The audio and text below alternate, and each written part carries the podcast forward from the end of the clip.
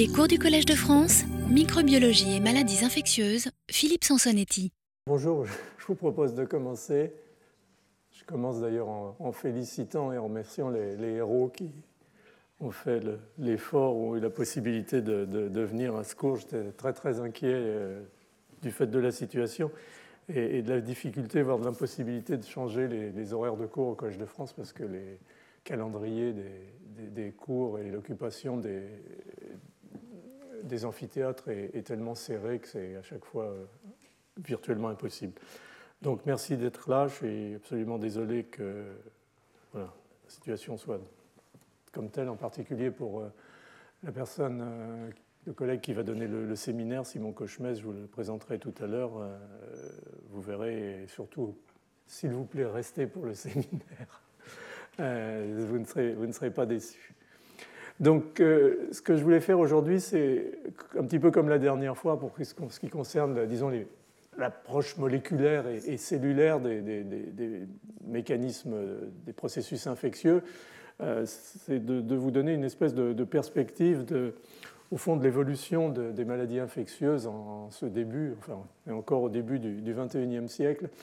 et euh, une réflexion qui est à la fois, bien entendu, euh, issue de beaucoup de discussions euh, avec des collègues de, par le monde, mais qui est aussi un peu une, réflexion personnelle sur, au fond, vous allez le voir, au-delà des maladies infectieuses, au-delà des processus infectieux eux-mêmes, ce qu'est au fond l'évolution de, nous en tant qu'Homo sapiens vis-à-vis du monde microbien. Et, c'est au fond ce qui soutient le, titre Microbes sans frontières, un agenda pour le 21e siècle c'est-à-dire comment les, choses semblent se, profiler euh, à l'heure actuelle euh, en matière d'évolution de, ce domaine. Donc, euh, Microbes sans frontières, pour dire qu'en fait, le, monde contemporain des, maladies infectieuses est, complexe et de plus en plus complexe. Je utilise à, dessein le, terme de, mosaïque pour des raisons sur lesquels on reviendra bien entendu, mais euh, qui, euh, lorsque vous regardez la situation, euh, peut être en gros divisé en, quatre blocs qui sont bien entendu en, recouvrement et, en connexion. Le problème, le premier, c'est que les, les, maladies infectieuses que j'ai appelées classiques, celles que vous connaissez, celles dont on a souvent parlé ici, sont toujours présentes et elles sont par-delà la planète, euh, que ce soit dans nos régions ou dans les pays euh, à bas revenus, euh, liés à tout ce qui concerne le maintien, la persistance de l'inéquité dans l'accès à la prévention et aux soins.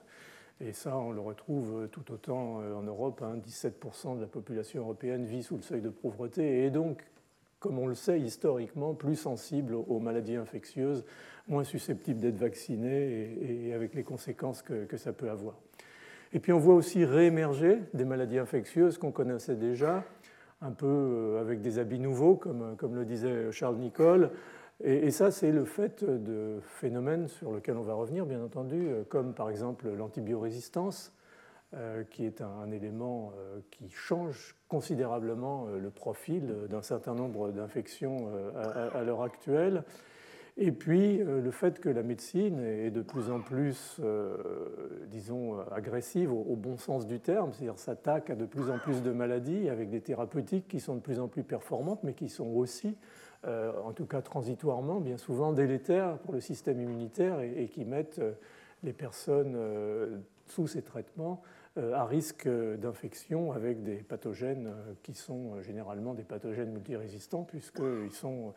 attrapés dans, des environnements hospitaliers où malheureusement ces, micro-organismes sont, très prévalents.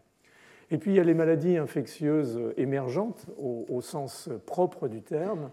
euh, sur lesquelles on reviendra bien entendu, à la fois là rapidement pour les resituer dans leur contexte, mais aussi euh, dans une leçon qui sera euh, spécifiquement dédiée la semaine prochaine à l'émergence infectieuse. Euh, et qui sont, comme je l'ai mis euh, sur la diapositive entre parenthèses, et on y reviendra euh, plusieurs fois, le résultat, le, fruit, si je puis dire, de l'anthropocène, c'est-à-dire qui sont pour beaucoup liés aux altérations des écosystèmes que l'homme effectue sur, la planète. Et puis le, quatrième élément de, cette complexité, la quatrième pièce de, cette mosaïque, qui est peut-être un petit peu inattendue pour, pour certains ou certaines d'entre vous, c'est euh, tout ce, monde qui émerge de ce qu'on appelle des, des épidémies post-modernes, non communicables, c'est la terminologie de l'Organisation mondiale de la santé, comme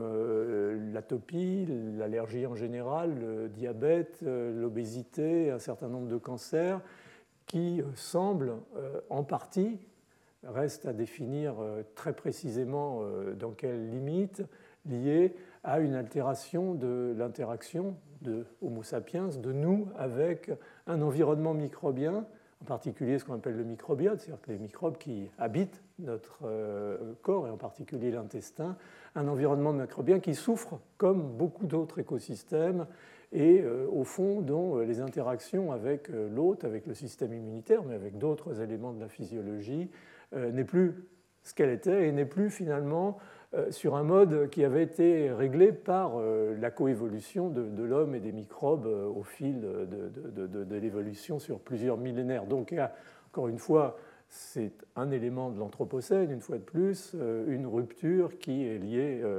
en partie à, cette évolution euh, que l'homme a imposée euh, sur, euh, sur la planète. Et ça, j'y insiste parce que bien entendu, on sort un petit peu du contexte de maladies infectieuses, mais je pense que c'est plus intéressant d'utiliser ce type de grille. C'est-à-dire de plus en plus, on regarde non plus les maladies infectieuses comme étant l'élément essentiel pour ce qui concerne l'homme et sa santé euh, de, situations qui, peuvent exister, mais on regarde plus largement euh, le contexte de l'interface entre l'homme et son environnement microbien, que ce soit des microbes pathogènes ou que ce soit euh, des micro-organismes symbiotiques, dans la mesure où collectivement, une altération de ces microbiotes peut agir au fond comme un agent pathogène. Donc ça, c'est quelque chose qui est très important à prendre en considération. Et je pense que ça permet d'introduire euh, dans ce schéma plus global, en fait, euh, qui regarde notre interaction avec le monde microbien, une notion importante qui est la notion de l'environnement, euh, qui est notion de la personnalisation ou de la précision de la médecine. Vous savez qu'au fond, nos, comportements pathologiques, nos maladies, sont liés à la conjonction d'un certain nombre de facteurs, notre patrimoine génétique qui fait que certains d'entre nous sont plus ou moins sensibles à certains agents infectieux, à notre mode de vie, euh, et puis bien entendu à l'environnement. Et, il est clair que euh, les microbes, et on y reviendra, sont à la fois directement et indirectement euh, des, censeurs, des intégrateurs et des effecteurs de changements environnementaux. Donc tout ça, c'est des notions sur lesquelles on reviendra éventuellement dans d'autres leçons ultérieurement, mais qui sont d'emblée à, prendre en considération, et c'est dans ce contexte-là que je voulais mettre euh, encore une fois euh, ce, cours cette fois-ci. Alors, je l'ai fait, euh, je vais commencer à réfléchir à ça début début d'année, et, en d'autres occasions, j'ai pu essayer de le développer de façon peut-être un petit peu humoristique dans une certaine mesure, c'est-à-dire se dire, au fond, si aujourd'hui tous les, grands-pères fondateurs, hein. il n'y a pas eu de grand-mère fondatrice malheureusement, mais ça traduisait, on en a parlé la semaine dernière, malheureusement la, démographie euh, scientifique de l'époque. Donc si, les pères fondateurs de la microbiologie et des maladies infectieuses revenaient aujourd'hui, au fond, comment verraient-ils la situation Alors, père fondateur de la microbiologie, de l'immunologie, de la vaccinologie, de l'infectiologie, tout ça c'est passionnant parce que euh, ça a été un peu le, Big Bang de la fin du 19e siècle et du début du 20e siècle. Toutes ces quatre, ces quatre disciplines, au fond, se sont, sont développées, sont, apparues à partir de, de ce cœur fondamental de, de, la microbiologie. Donc, comment verrait-il la, situation actuelle? Comment analyserait-il, au fond, euh, cette complexité, cette mosaïque de situations que représentent euh, aujourd'hui les maladies infectieuses? Et, je pense tout de même, sans vouloir parler pour eux, en toute modestie, qu'ils seraient très impressionnés de euh, l'impact de, ce qu'ils avaient, au fond, engagé à la fin du XIXe siècle. Et au fond, je pense que la première chose qu'ils verraient, ou en tout cas qu'ils interpréteraient de façon positive, ce sont ces, deux courbes. Cette première courbe à gauche, c'est la courbe de l'espérance de vie. Alors, je vais rester franco-français, j'ai pris des, éléments sur lesquels on est plus familier. cette première courbe à gauche, c'est la courbe d'évolution de l'espérance de vie de la population française entre le XVIIIe siècle, le milieu du XVIIIe siècle et, en gros aujourd'hui les, les, années 2000. Alors ce que vous voyez, c'est que c'est un petit peu chaotique. Euh, il y a des améliorations très tôt, beaucoup plus tôt qu'on ne pourrait le croire dans l'espérance de vie. Il y a en particulier euh, cette euh, augmentation de, l'espérance de vie aux alentours du, début du XIXe siècle, dont on pense qu'elle probablement correspond à, l'application relativement généralisée de la, vaccination antivariolique euh, qui était, vous le savez, une cause majeure de, mortalité infantile en particulier, donc dans la première année de la vie. Donc ça, ça semble euh, faire assez rapidement euh, augmenter l'espérance de vie, sauf que bien sûr Napoléon non seulement avait décidé d'obliger toute la grande armée et très rapidement la, population française à, se faire vacciner, mais bon, il a eu d'autres décisions un petit peu plus fatales dans, sa, dans sa carrière. Et on voit euh, assez rapidement les guerres napoléoniennes impacter, bien entendu, sur l'espérance de vie. Et puis les choses se, stabilisent un petit peu dans le, dans le courant du, du, 19e siècle. Et c'est en fait à partir de, la fin du 19e, début du 20e siècle, qu'on va commencer à avoir euh, l'espérance de vie euh, augmenter considérablement. Euh, avec bien entendu des à-coups, la Première Guerre mondiale, la, Deuxième Guerre mondiale. Euh, mais en gros, entre 1900 euh, et, les années 2000, l'espérance de vie de la population française a été multipliée par deux, ce qui est quand même tout à fait exceptionnel et qu'on ne peut pas ne pas rapporter, entre autres, au progrès de la médecine dans le domaine de la prévention et du traitement des maladies infectieuses, même s'il y a bien entendu d'autres facteurs. Une courbe qui est probablement beaucoup plus euh, fidèle à, l'évaluation de l'impact de cette lutte, de cette prévention et de ce traitement des maladies infectieuses, c'est la courbe de mortalité pédiatrique. La mortalité pédiatrique, la mortalité infantile, c'est donc la mortalité dans la première année de la vie. Vous voyez qu'en en 1900, la mortalité pédiatrique, elle se situe quelque part aux alentours de 150 pour 1000 et avec, euh, bien entendu, euh, un certain nombre de, chaos. Là, on a euh, une canicule en, 1911. On a la grande épidémie de, grippe espagnole qui touchait aussi, bien entendu, les, très jeunes enfants. Et puis, peu à peu, on voit les choses s'améliorer considérablement pour arriver aujourd'hui à une mortalité infantile de l'ordre entre 3 et, 4, ce qui est tout à fait exceptionnel et qui représente en fait une amélioration d'un facteur 40 en, un siècle. Le gain sur, la, santé et, la survie des enfants est, probablement un, des éléments les, plus impressionnants euh, de, l'impact de, la médecine moderne. Donc voilà euh, les deux courbes que, verraient tous ces pères fondateurs et je pense qu'ils auraient à juste titre raison d'être fiers de, de, au fond, le processus, du processus qu'ils avaient engagé. Alors ils observeraient euh, bien entendu l'impact de, leur découverte sur, sur le bien-être de la société, euh, tout ce qui a été la mise en place des, mesures d'hygiène, euh, d'hygiène de l'eau en particulier, qui a sans doute été un des facteurs les plus importants dans la prévention des, des, épidémies, les égouts, les installations sanitaires, l'eau potable, euh, l'hygiène alimentaire aussi, et puis euh, plus récemment l'hygiène hospitalière. Au XIXe siècle, euh, on a plus de chances de sortir mort que vivant d'un hôpital à cause justement souvent des, complications infectieuses liées à des chirurgies qui étaient parfois un petit peu aléatoires. Et puis il y a eu une succession, bien entendu, extraordinaire de, de découvertes dans le courant du XXe siècle en matière d'antibiotiques, en matière de vaccins, en matière de tests diagnostiques, il y a eu, bien entendu, une implication euh, importante et croissante euh, de, l'industrie, de l'industrie du médicament, l'industrie du vaccin, qui a changé au fond le paysage industriel. Aujourd'hui, aux États-Unis, avec les bons et les mauvais côtés que ça peut avoir, euh, l'industrie de la santé, en termes généraux, fait euh, plus euh, de profits, si je puis dire, que, et bon, donc éventuellement d'investissement,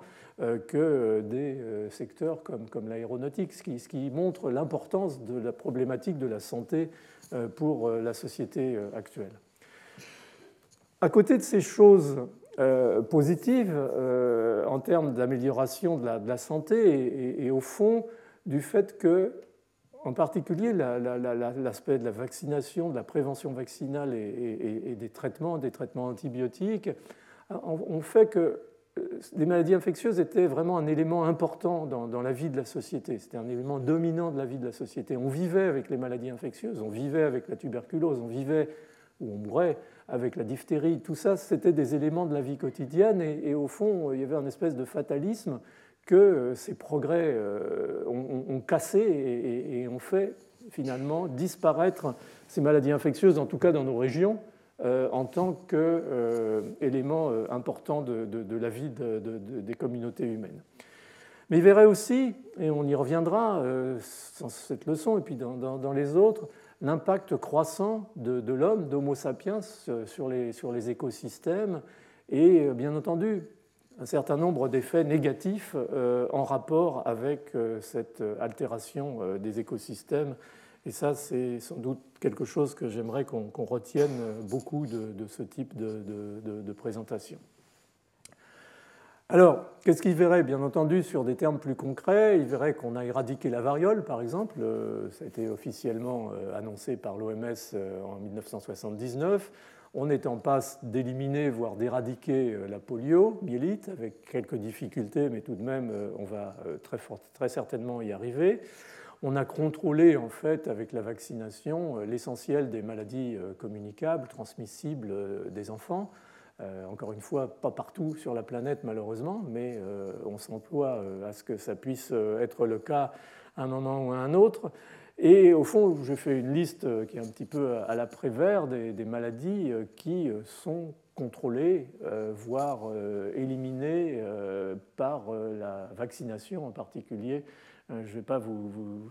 obliger à écouter cette litanie, mais vous voyez et vous savez de quoi il s'agit. La problématique, bien entendu, depuis une trentaine d'années, c'est, euh, et c'est encore l'histoire de, l'équité, bien entendu, c'est qu'il faut faire profiter euh, dans les pays à bas revenus euh, les populations de ces progrès. Et, c'était jusqu'à encore quelques décennies pas le cas. Il y a eu effectivement quand même des, des, efforts internationaux très très importants, en particulier avec ces partenariats publics-privés, avec des organismes comme Gavi par exemple, qui associent à la fois les euh, États, euh, qui associent des organismes internationaux comme euh, l'Organisation mondiale de la santé, qui associent des organisations non gouvernementales, des fondations comme le Rotary pour la poliomyélite, comme la fondation Bill et Melinda Gates ou le Wellcome Trust pour le paludisme, pour la tuberculose. Tout ça, ce sont des, modes de gouvernance de la santé modernes qui euh, prennent en charge autant que faire se peut, malheureusement moins efficacement qu'on pourrait l'espérer et moins rapidement qu'on pourrait l'espérer, euh, les populations des régions les plus défavorisées de façon à les amener par équité au même niveau que ce que nous avons obtenu euh, sous nos latitudes dans le courant du, XXe siècle et, au début du XXIe siècle. Ils analyseraient aussi, parce qu'à euh, cette époque-là, on avait déjà euh, l'épidémiologie existait, les outils de l'épidémiologie existaient. Euh, ils analyseraient les, éléments au fond qui soutiennent ce, succès, et en particulier pour ce qui concerne la vaccination, ils noteraient au fond que le succès de cette entreprise de vaccination est, lié essentiellement, en tout cas pour les enfants, pour les, maladies transmissibles des enfants,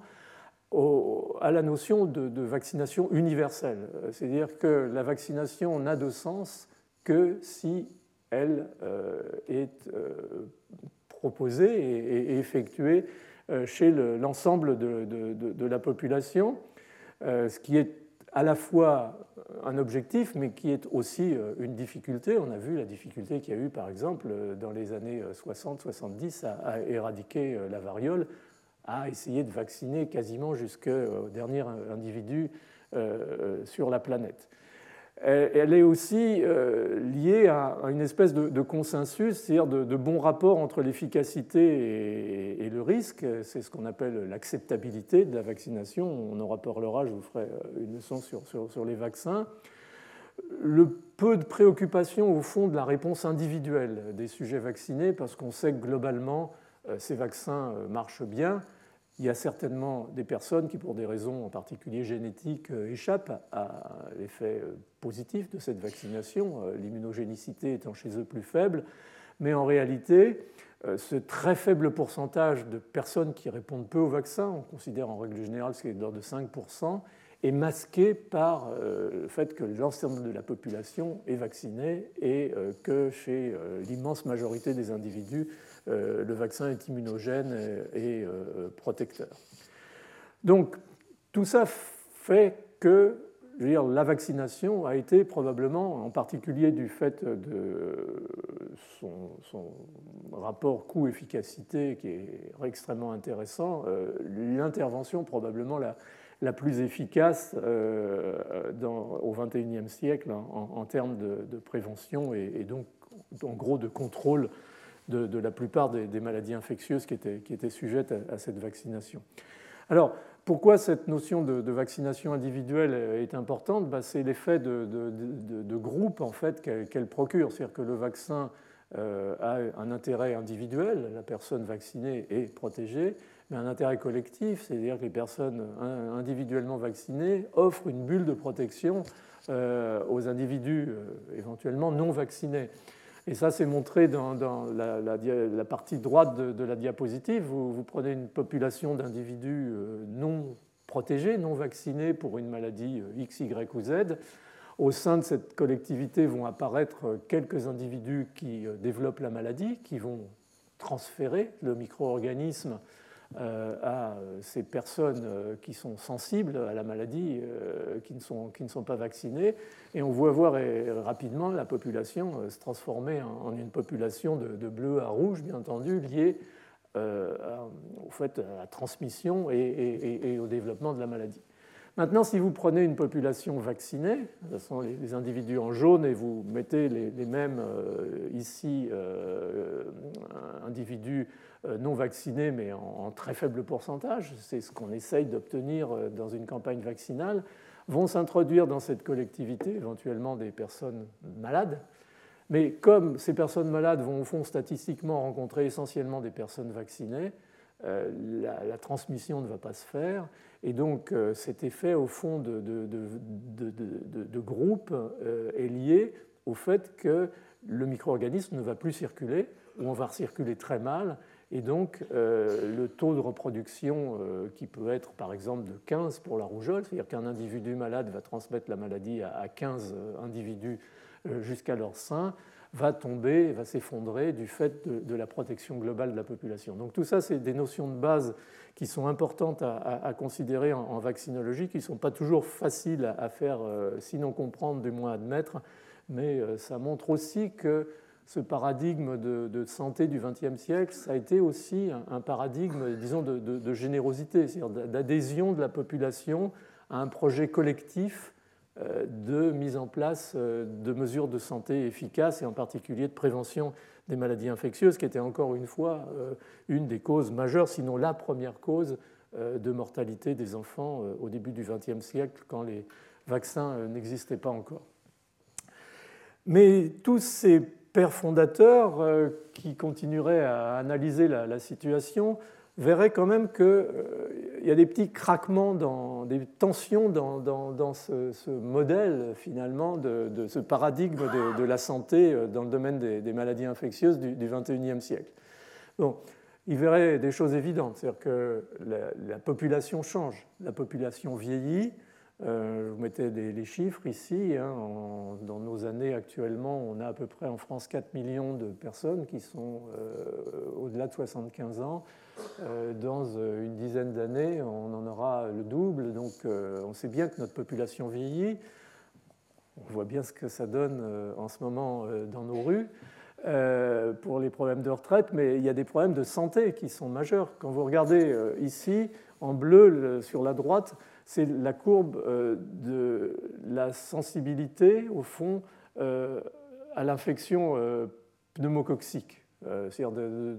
l'incidence de l'infection pneumococcique à pneumocoque chez, les, individus dans les différentes tranches d'âge. Et vous voyez qu'il y a deux pics. il y a le pic des nourrissons, des jeunes enfants, et puis bien entendu le, pic des personnes âgées. Et au passage, la pneumonie à pneumocoque est la première complication de la grippe l'hiver, d'où la nécessité de vacciner à la fois contre la grippe et contre le pneumocoque les personnes âgées. Mais c'est un, indice ici caractéristique, je dirais presque caricatural, de la grande sensibilité des personnes âgées euh, aux maladies infectieuses et la nécessité, au fond, on parlait tout à l'heure de médecine personnalisée, de commencer à réfléchir à certains degrés de personnalisation. Clairement, par exemple, le vaccin antigrippe à l'heure actuelle n'est pas très efficace chez les personnes au-delà de 65 ans, mettons même peut-être un petit peu plus, mais néanmoins beaucoup moins efficace que chez les, jeunes adultes. Et, donc il y a clairement un travail maintenant à faire sur l'amélioration des vaccins et, donc euh, développer des vaccins qui sont plus caractéristiques et plus adaptés à certaines populations, en particulier à certaines tranches d'âge, qu'à d'autres tranches d'âge. Et ça, c'est quelque chose qui a un coût sociétal, qui a un coût industriel et qui va bien falloir admettre. Après tout, on a fait des efforts considérables pour euh, sauver nos enfants, nos jeunes enfants contre les maladies infectieuses il est temps qu'on s'occupe un petit peu aussi euh, plus sérieusement, si je puis dire, à ce niveau-là, en tout cas, euh, de la problématique des, personnes âgées et, aussi sensibles que, que d'autres pour des raisons que vous pouvez imaginer. Euh, donc la population change, les maladies changent, on, l'a dit. encore une fois, parce que la médecine elle-même change, parce qu'elle elle met les individus, en tout cas temporairement, par la nécessité de certains traitements, plus euh, à risque de, maladies infectieuses, le hein. traitement des leucémies aiguës par exemple, le traitement euh, de certains cancers, même si certaines thérapeutiques deviennent plus spécifiques sur des pathways très, très précis, on évite encore euh, très rarement ces grandes chimiothérapies qui malheureusement transitoirement altèrent considérablement le, système immunitaire. les microbes changent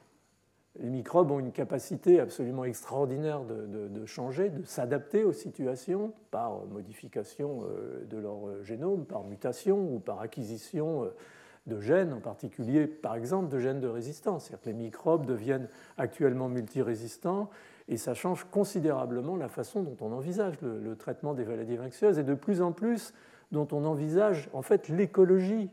de la problématique de la résistance, et on en reparlera parce qu'on fera une leçon sur les antibiotiques, euh, l'écologie des micro-organismes résistants qui peut être dans le futur un angle d'attaque très en amont de ce qu'on peut essayer de faire au niveau, par exemple, d'un hôpital pour contrôler euh, la résistance euh, des, germes qui, circulent dans, ces milieux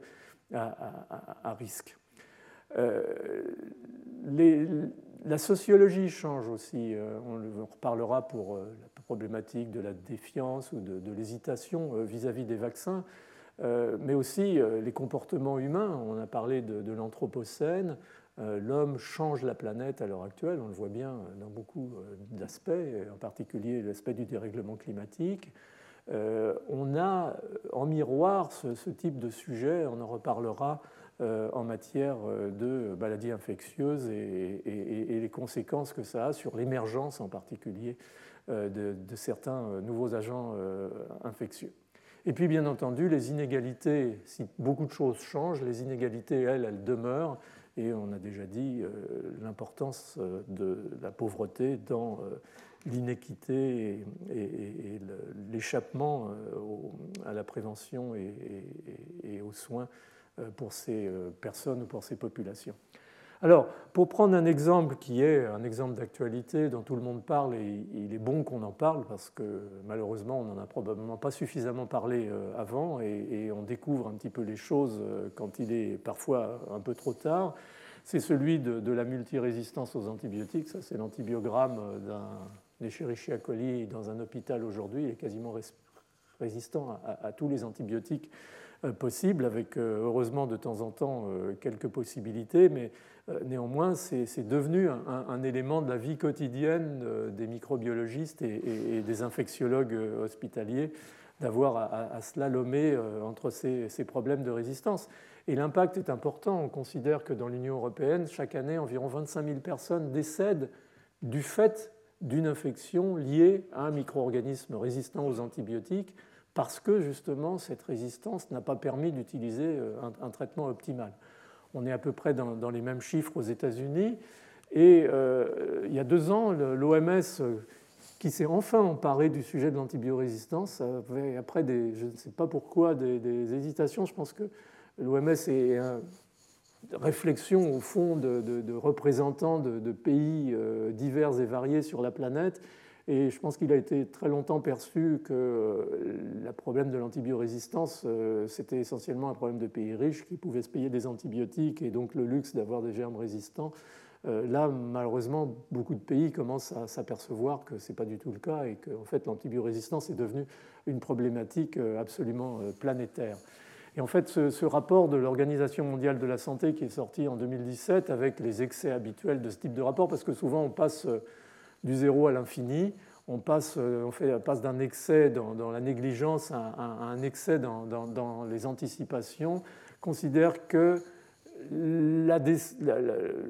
sur la planète, dans les années 2050, si on ne fait rien sur la résistance aux antibiotiques,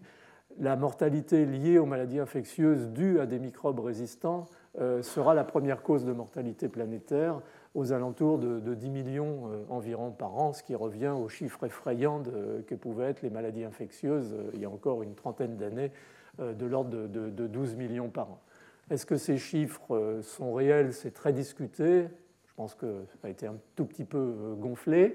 mais néanmoins, ça permet d'alerter les autorités, d'alerter les populations, parce que sans les populations, les autorités ne peuvent pas faire grand-chose. Mais vous voyez que ça y est, on est dans le bain euh, de cette problématique de, résistance aux antibiotiques. Et euh, c'est euh, bien entendu tant mieux dans la mesure où il était temps qu'on fasse quelque chose. Alors, qu'est-ce qu'on peut dire sur, cette problématique de, la résistance aux antibiotiques? C'est que, et je me suis perdu un petit peu dans les diapositives, excusez-moi. Voilà, c'est que les, antibiotiques sont utilisés aujourd'hui euh, de façon euh, totalement aberrante, et je crois qu'il ne faut pas avoir euh, peur des mots, d'une manière indiscriminée. Et pour vous donner des chiffres, en fait, plus de 50% des antibiotiques qui sont utilisés sur la planète aujourd'hui ne le sont pas pour des causes d'infection humaine ou vétérinaire. Alors ils le sont pourquoi? Ils le sont parce qu'ils sont très largement utilisés, en tout cas dans certaines régions, euh, dans euh, l'élevage du bétail, euh, dans les entreprises de pisciculture, où il est plus facile de vider des seaux d'antibiotiques pour que les poissons se, développent correctement que de leur procurer un élevage extensif avec une oxygénation correcte et une attention particulière à la qualité de la vie des poissons. C'est au fond l'antibiotique et un petit peu la paresse des euh, populations. Et, il faut absolument qu'on prenne garde à, tout cela parce que les chiffres qu'on voit euh, sont, absolument terrifiants. chaque année, plusieurs tonnes d'antibiotiques sont, libérées après ou non utilisation, au fond, dans l'environnement et, sont pour l'essentiel non dégradés, donc actifs dans les écosystèmes. Alors on est dans des chiffres euh, relativement euh, limités en France par exemple, qui est de 1000 tonnes par an, mais ce qui est déjà considérable, euh, parce que les régulations de l'Union européenne font par exemple qu'il est interdit de donner des antibiotiques pour l'élevage des animaux, sauf nécessité de maladies infectieuses vétérinaires. Donc toute cette notion que des petites doses d'antibiotiques augmentent la croissance des animaux, augmentent la quantité de viande et ainsi de suite, ça c'est terminé, mais ça existe encore beaucoup, par exemple en Amérique du Nord, en Amérique du Sud, euh, dans les, dans les pays asiatiques, on met des antibiotiques pour que les animaux euh, se développent et, plus, plus rapidement et, fournissent une masse de, de, viande plus, plus importante. Donc tout ça, ce sont des mauvaises habitudes qu'on a prises au fil des années, qu'il faut confronter aussi avec la nécessité, euh, comme dans beaucoup de situations, de, nourrir les populations. Et donc il y a, un vrai débat euh, ici qui est, très très important. Et on en est à penser que chaque année, en gros, 300 euh, 000 tonnes d'antibiotiques, 300 000 tonnes d'antibiotiques sont libérées dans la nature, non dégradées, encore une fois. Une étude de l'OMS récemment qui a montré que plus de 60% des rivières de la planète présentaient, lorsqu'on prenait l'eau et qu'on l'analysait, une concentration non négligeable d'antibiotiques, en tout cas une concentration d'antibiotiques qui permet d'entretenir cette pression sélective en fait sur le monde microbien dans les environnements telluriques ou, océaniques qui va faire que au fond, ces, mécanismes de résistance vont être sélectionnés et, vont être maintenus. Parce que, au fond, quand vous êtes un microbe euh, et que vous avez euh, des, éléments, des gènes de résistance, souvent ce sont des mutations qui, au fond, perturbent un petit peu la physiologie du microbe, ou ce sont des gènes qui produisent des enzymes qui ont un coût, au fond, euh, fonctionnel pour la bactérie, ce qu'on appelle le fitness. Donc si ces micro-organismes sont dans un environnement libre d'antibiotiques, ils vont probablement disparaître de l'écosystème, ou en tout cas progressivement euh, être éliminés. Alors que s'ils sont en permanence soumis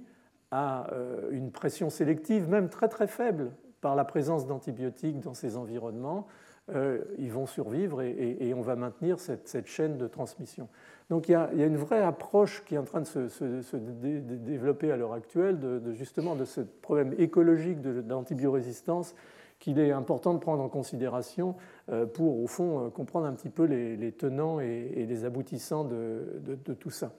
Et tout ça est lié au fait que, encore une fois, les antibiotiques, les micro-organismes, les bactéries ont une espèce de, gamme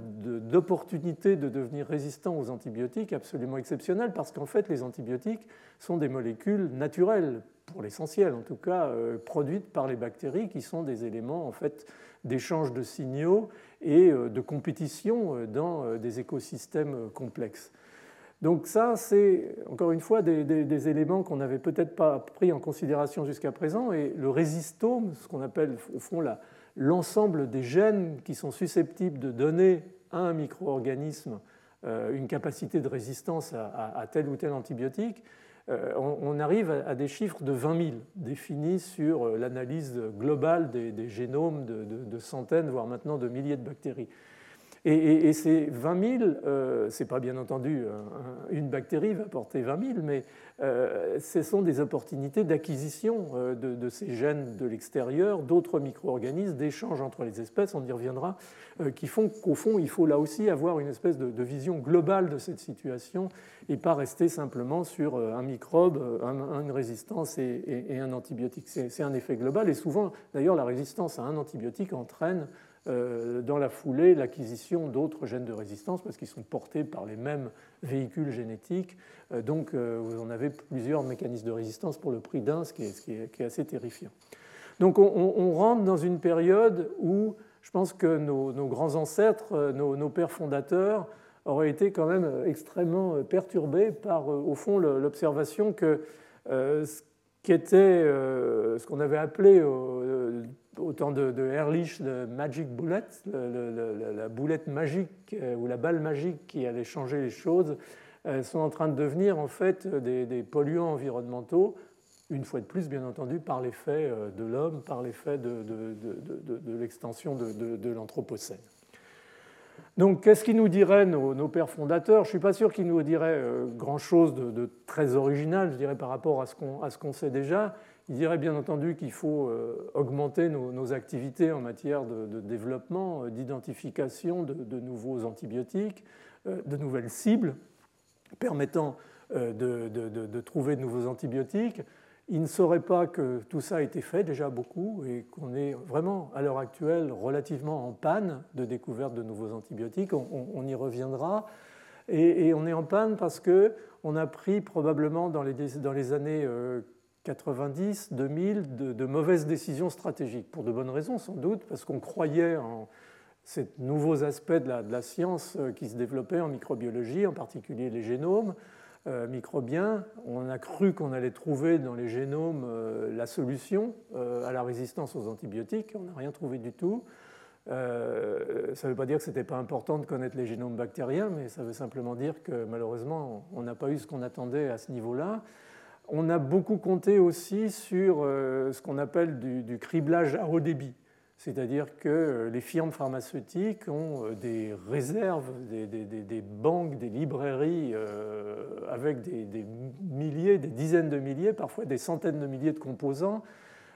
qu'on va tester comme ça, un par un, sur des micro-organismes par des systèmes robotisés, donc à, haut débit, en, priant que euh, un, par chance, souvent on ne sait pas très bien pourquoi, va être efficace. Et bien ça, ça ne marche pas, ça n'a pas marché, euh, aux grandes dames de beaucoup de personnes qui proposaient ça comme étant euh, l'approche ultime. Ça n'a pas marché parce que probablement ces, molécules qu'on a testées, en fait, sont, sont des poubelles de l'industrie pharmaceutique, c'est-à-dire qu'un molécule, on la bricole, on rajoute des radicaux par-ci, par-là, on essaye de voir si on améliore ses performances dans une autre maladie, le diabète ou autre, et puis, et puis on, la met de côté parce qu'elle ne marche pas. Par quel rationnel marcherait-elle sur des microbes euh, On ne s'est pas toujours posé la question, on a compté sur la chance, et malheureusement, la chance n'a pas été au rendez-vous. Donc il est clair qu'il faut revenir au laboratoire et il faut euh, mieux faire sa microbiologie, mieux comprendre euh, certains mécanismes physiologiques et essayer de définir de nouvelles cibles. C'est facile à dire, mais de toute façon, si on ne le fait pas, il est certain qu'on ne fera pas de progrès dans ce domaine. Une autre partie qu'on a beaucoup négligée, et, probablement à tort, parce que les premiers antibiotiques, en fait, sont, essentiellement sortis de, quelques espèces ou, groupes euh, microbiens, comme les pénicilliniums par exemple, ou comme les, actinomycètes. Et, beaucoup de ces micro-organismes sont des micro-organismes du sol. Euh, et au fond, quand on reprend ces micro-organismes, on retrouve toujours, on redécouvre les mêmes antibiotiques. On redécouvre la pénicilline, on redécouvre les macrolides, on redécouvre les tétracyclines, euh, c'est formidable, mais malheureusement, ça ne fait pas beaucoup avancer la machine et ça ne procure pas nécessairement de nouvelles cibles pour que l'industrie puisse améliorer encore ces molécules par euh, traitement chimique euh, secondaire. Mais ce qu'on n'a pas réalisé tout de suite, c'est qu'en fait, on a exploré pour l'instant qu'à peine 1% de capacité des, écosystèmes à nous fournir des micro-organismes susceptibles de nous proposer de nouveaux antibiotiques. Euh, et, donc, euh, pourquoi? Parce que beaucoup sont incultivables. Euh, maintenant, on a fait beaucoup de progrès dans ce qu'on appelle la culturomique. On peut faire pousser des micro-organismes que antérieurement on était incapable de faire pousser. C'était ce qu'on appelait la, Jerry Wright au Canada appelle la, matière noire, on arrive maintenant à, cultiver un, fort pourcentage de, ces micro-organismes qui antérieurement ne pouvaient pas l'être. Ce qu'il faut les cultiver. On ne peut pas deviner, encore une fois, si tel ou tel micro-organisme va produire telle ou telle substance à vertu antibiotique simplement sur la base du génome. Il faut pouvoir faire euh, cultiver, pousser, euh, analyser en spectrométrie de masse et, autres euh, le type de molécules. Donc il faut réexplorer la nature à la recherche de nouvelles molécules et ce sont des, objectifs exaltants d'ailleurs. Hein. C'est ce que fait par exemple Tara Océan euh, qui a été un programme lancé par Eric Carcenti il y a, quelques, années. Je vous ai peut-être entendu, pour ceux qui étaient le, séminaire de Chris Boller il y, a, trois ans ou quatre ans, je ne sais plus, euh, qui était venu ici, euh, qui au fond fait une analyse, un échantillonnage des zones superficielles et, mésopélagiques, c'est-à-dire à la superficie un tout petit peu profond dans les océans et récupère euh, des euh, milliers de, taxa bactériens qui étaient jusqu'à présent, ou, de micro-organismes jusqu'à présent inconnus, euh, dont on espère en fait trouver un certain nombre de, candidats ou de candidats à la, à production de, molécules, on l'espère, un petit peu inattendues. Donc il y a toute une science à redéployer sur la découverte de nouveaux antibiotiques qui est intéressante parce que, en dehors de l'aspect risque de, l'antibiorésistance, ça nous oblige à, revoir à la fois euh, la physiologie microbienne euh, au plus profond possible, et puis, encore une fois, à resituer ces micro-organismes dans des environnements euh, et dans un, disons, dans un contexte écologique. C'est intéressant parce que finalement, on a trouvé les, polymérases résistantes à très haute température qui ont permis de développer la PCR ça a été fait sur un, raisonnement au fond rationnel, c'est-à-dire d'aller dire on va aller se mettre dans des sources d'eau très chaudes, on va cultiver des micro-organismes parce qu'on pense qu'ils auront sélectionné pour survivre euh, des enzymes résistants à haute température. Euh, la question est de savoir si pour les antibiotiques on peut se poser ce même genre de questions et se dire, au fond, peut-on définir euh, les caractéristiques d'un écosystème particulier dans lequel on a plus de chances de trouver de micro-organismes produisant des antibiotiques que, d'autres? Donc tout ça, je pense que ça doit commencer à, imprégner la, réflexion euh, euh, des personnes qui sont impliquées là-dedans. Et je dirais que malheureusement, malgré les, les, vœux et, les bons sentiments des uns et des autres, les choses sont quand même encore un petit peu, un petit peu lentes à se, à se mettre en place. Et puis, il y a bien entendu mais ça j'insiste toujours, il n'y a pas d'approche alternative aux antibiotiques. Il y a éventuellement des compléments, il y aura peut-être des choses qui vont permettre de les utiliser dans de meilleures conditions, qui vont peut-être permettre de passer au-delà du phénomène de résistance, mais il y a très très peu de chances qu'on puisse les remplacer. Quand vous avez une méningite à pneumocoque ou un méningocoque, euh, il n'y a pas d'autre traitement que les antibiotiques. Euh, sinon, vous mourrez ou vous faites euh, vos complications neurologiques dramatiques, comme c'est le cas malheureusement dans, ces infections quand elles ne sont pas traitées. Donc il n'y aura pas, dans l'état actuel des choses, d'alternative aux antibiotiques. Il ne peut y avoir que des compléments. Alors des compléments, il y en a, on peut, on peut y réfléchir, bien entendu. Il y a la possibilité des vaccins euh, mais on ne va pas pouvoir faire des vaccins contre toutes les maladies, tous les microbes euh, possibles et imaginables sur la Terre. Néanmoins, tout ce qui est pathologie euh, nosocomiale, par exemple, ces, micro-organismes résistants qui nous empoisonnent la vie dans, les hôpitaux, qui sont souvent des staphylocoques ou des Escherichia coli, sont finalement relativement bien ciblés. et donc, on peut imaginer de développer de plus en plus soit des vaccinations adaptées, soit des sérothérapies adaptées euh, à, ces micro-organismes. Et puis il y a d'autres approches qui euh, sont peut-être un petit peu plus ambitieuses, euh, mais n'ont pas toujours fait, au fond, leurs preuves, comme le traitement par les bactériophages, qui sont en train d'être remis en selle à l'heure actuelle, revisités, comme on dit maintenant, à l'aune de nos connaissances génétiques, moléculaires et, au fond euh, du cahier des charges qu'on peut exiger d'un bactériophage qui n'avait pas toujours été fait jusqu'à présent. Il y a toute la problématique des biofilms qui représentent une bonne cible. Vous savez que les, microbes en biofilm, c'est la situation de 80% des processus infectieux, sont sinon résistants, en tout cas ce qu'on appelle réfractants aux antibiotiques, c'est-à-dire qu'ils vivent dans des conditions particulières qui font qu'ils sont en dormance souvent euh, physiologique, et donc résistant aux antibiotiques, parce que la plupart des antibiotiques ne tuent que si la bactérie est en, phase de division. Donc la possibilité de disloquer, on a eu un séminaire l'année dernière de, Jean-Marc Guigaud par exemple là-dessus, de disloquer la texture du biofilm et de faire que ces bactéries en biofilm se planctonisent, c'est-à-dire se mettent à recirculer euh, librement, les rend de nouveau vulnérables aux antibiotiques et, permet d'être encore une fois une approche complémentaire, mais certainement pas euh, l'approche qui va, qui va remplacer les antibiotiques. En fait, pour faire une longue histoire courte, euh, la seule façon euh, de, au fond, empêcher cette épidémie d'antibiorésistance, c'est d'être beaucoup plus parcimonieux à tous les niveaux sur la planète dans l'usage des antibiotiques et ça, malheureusement, on n'y est pas encore, surtout pour ce qui est l'usage non justifié euh, par euh, des maladies infectieuses. Alors, vous aurez un séminaire par euh, David Bicard dans le courant de ses enseignements sur des choses extrêmement sophistiquées qui combinent la génétique, les phages et l'écologie des micro-organismes résistants aux antibiotiques. Vous verrez, c'est une approche extrêmement intéressante qui vient très en amont de la résistance et qui essaierait au fond d'exciser les gènes de résistance ou les supports des gènes de résistance aux antibiotiques. On, y viendra progressivement dans la mesure où, moi je pense que sincèrement qu'il n'y aura pas une solution à tout ça, que ça va être la conjonction euh, de ces différentes approches que j'ai mentionnées qui vont finir euh, par euh, permettre de, passer cette, crise et cette crise, elle est à l'heure actuelle dans une dynamique telle qu'on peut imaginer perdre les antibiotiques à un moment ou à un autre, et donc un, vrai recul de ce paradigme de santé publique du XXIe siècle dont on a parlé.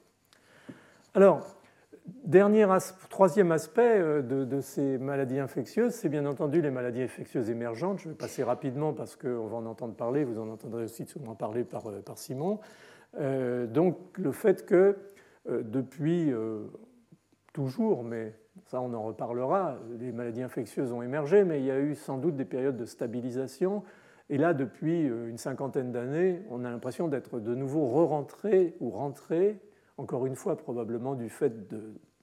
la présence et de la, prégnance de, l'homme sur la planète, dans une phase d'émergence de, nouvelles maladies infectieuses. Et bon, je cite toujours, on va finir par penser que je suis un petit peu gâteux, mais le, ce qui est d'ailleurs possible, mais que je cite toujours Charles Nicholl, bien entendu, euh, qui euh, disait qu'il y aurait toujours des maladies infectieuses, que c'était un fait fatal, euh, sans nécessairement les, bases, je dirais, fondamentales, génétiques, moléculaires, pour soutenir ses propos. Mais il avait probablement raison, non seulement probablement, mais il avait raison, puisque en, 2008, et les choses pourraient se remettre un petit peu à jour, il n'y a pas eu de nouveau de, de grandes études là-dessus, mais euh, un papier dans, Nature avait montré que euh, de la euh, London School of Hygiene and, Tropical Medicine avait montré que depuis les années 1940, il y avait eu environ 300, 330, 350 nouvelles maladies infectieuses émergentes, certaines très localisées, certaines des grandes pandémies, bien entendu, comme, le sida. donc quelque chose qui traduit euh, un nouveau rapport, une nouvelle relation euh, de l'homme euh, avec les, agents infectieux. Donc ces travaux et, les constatations quotidiennes de ces épidémies qu'on voit ces, dernières décennies confirment bien entendu les, intuitions de, Charles Nicolle. Alors, ce qui est important à, comprendre, et on en reparlera, c'est qu'au fond, ces risques de, maladies infectieuses émergentes, ils sont partagés. Euh, ils existent dans nos régions, dans nos latitudes, dans nos pays, euh, disons, à, haut revenu. Euh, ils ont leur propre, juste, enfin, leur propre explication en fait par la chaîne alimentaire, par exemple. Vous vous souvenez de cette épidémie des Escherichia coli entéro-hémorragiques il y a une, il y a 4 ou 5 ans, 1911, non, il y a 8 ans maintenant, euh, en Allemagne du Nord et, 2011, excusez-moi, et, euh, en, France, en Espagne. Donc euh, on est exposé à ça. le réchauffement climatique, les migrations des populations d'insectes nous exposent à, des nouvelles maladies comme la dengue, par exemple, dont on a vu quelques cas sporadiques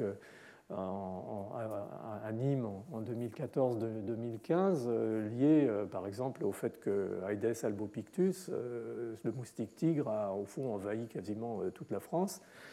Au fait que la reforestation, mais en même temps la fragmentation des, forêts, a augmenté jusqu'à le non-contrôle des populations de cervidés qui sont parasitées par des tiques, et ces tiques sont porteurs de, de virus. Donc on, est nous-mêmes euh, en, menace, je dirais, d'émergence infectieuse et beaucoup de travaux portent actuellement sur la veille, sur l'anticipation avec le séquençage à haut débit et profond euh, de, la présence dans des vecteurs, euh, dans des tiques par exemple, de, bactéries ou, de virus qu'on pourrait voir émerger à un moment ou à un autre. Et c'est mieux de le savoir un petit peu à l'avance. Dans les pays à bas revenus, vous savez comme moi quels sont les, grands mécanismes de, cette émergence. Peut-être on peut dire qu'une des premières euh, raisons, c'est bien entendu la pauvreté et, la nécessité pour l'homme d'intensifier euh, son invasion, si l'on peut dire, des, milieux naturels, en particulier des forêts, donc cette mise en exposition à risque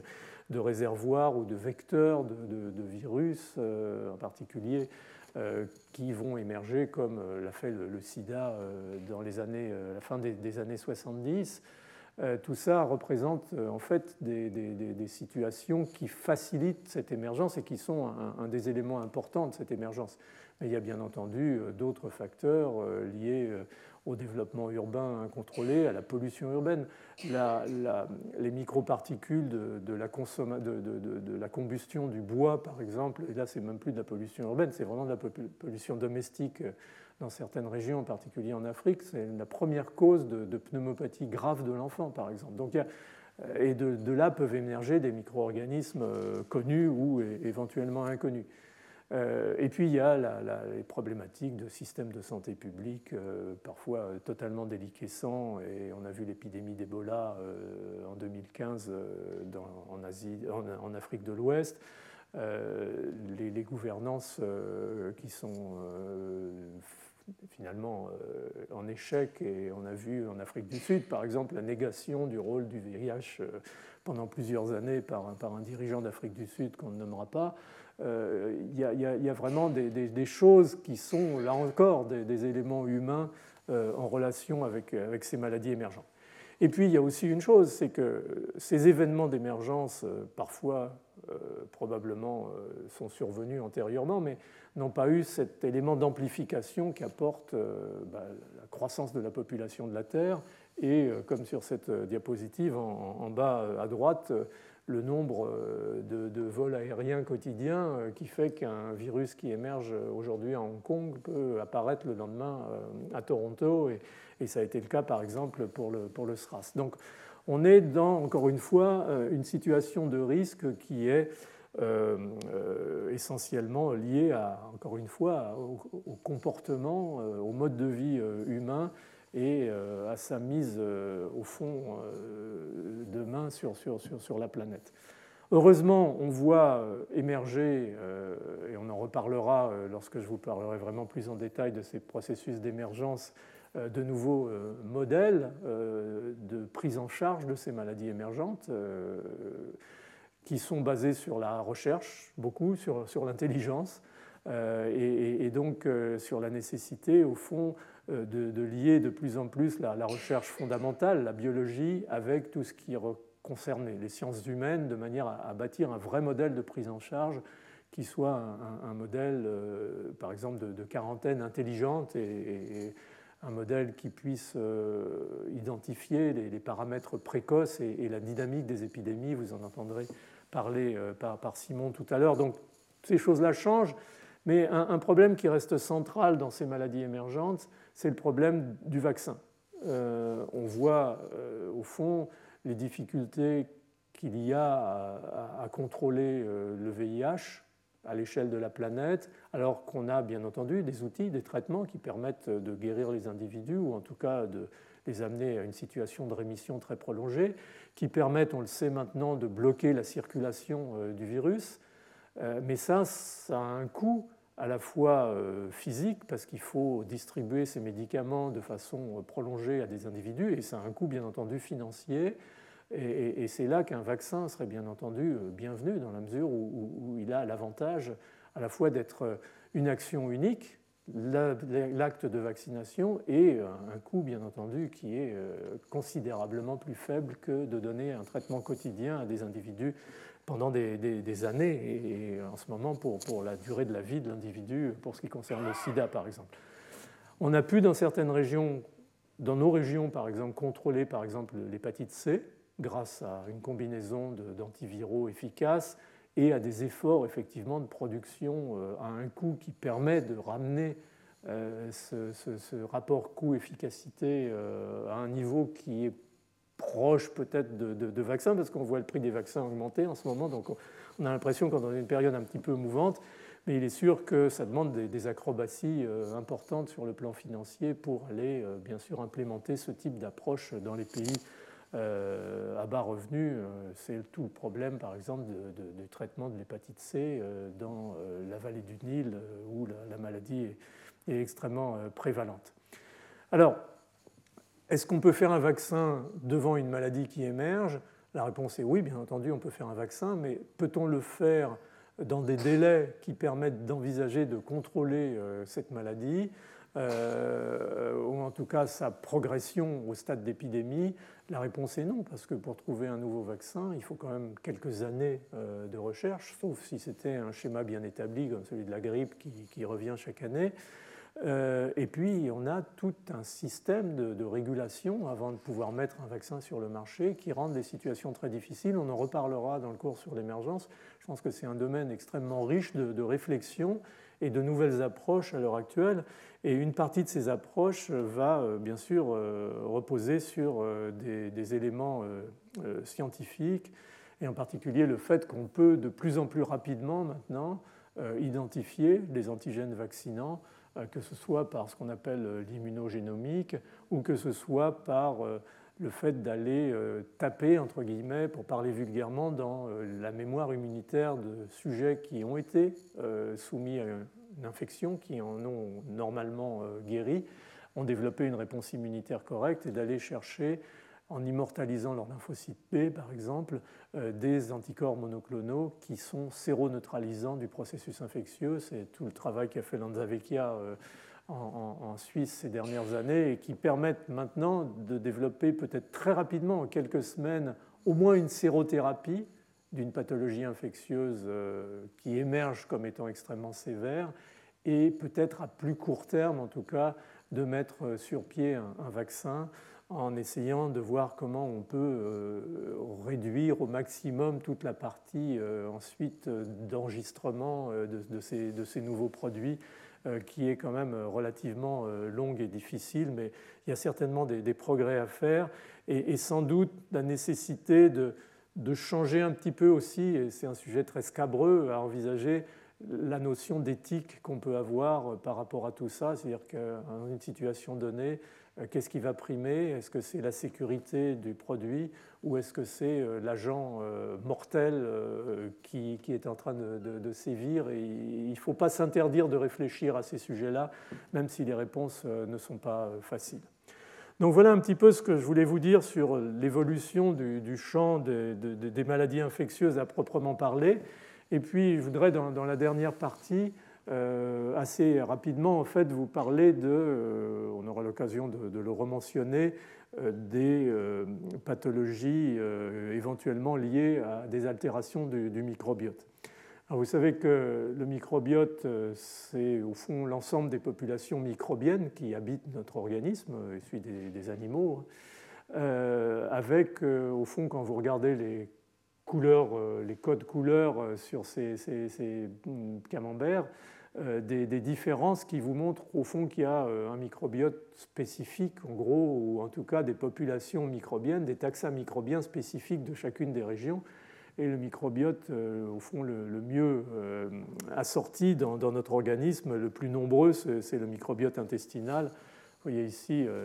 l'épithélium intestinal avec le, DAPI qui marque les cellules épithéliales. Et puis cette couche rouge ici, c'est par hybridation, par fiche, ça vous matérialise la présence de, ces microbes. On en a 100 000 milliards dans, notre côlon, par exemple, ce qui est énorme. C'est 10 fois le nombre de, cellules qui, composent notre organisme. Euh, et, 300 fois probablement plus le nombre de gènes que nous, en tant qu'eucaryote euh, multicellulaire euh, portons. Donc, cette notion de microbiote, euh, elle était restée parfois un petit peu confuse, mais elle s'est consolidée et surtout, elle s'est reliée assez rapidement à la possibilité d'être un déterminant de la, santé et de la maladie plus récemment, grâce, comme c'est souvent le cas en science, aux nouvelles technologies, en particulier au séquençage de nouvelles générations et à la bioinformatique. Alors, pour parler rapidement, parce que souvent on a tendance à penser que la, science, je le dis souvent, est née dans le dernier numéro de Nature, ce n'est pas vrai pour le microbiote. Le microbiote était un concept qu'avaient déjà nos, grands-pères fondateurs euh, ou arrière-grands-pères fondateurs. Euh, Pasteur parlait déjà du rôle des microbes en dehors des pathogènes et disait même que probablement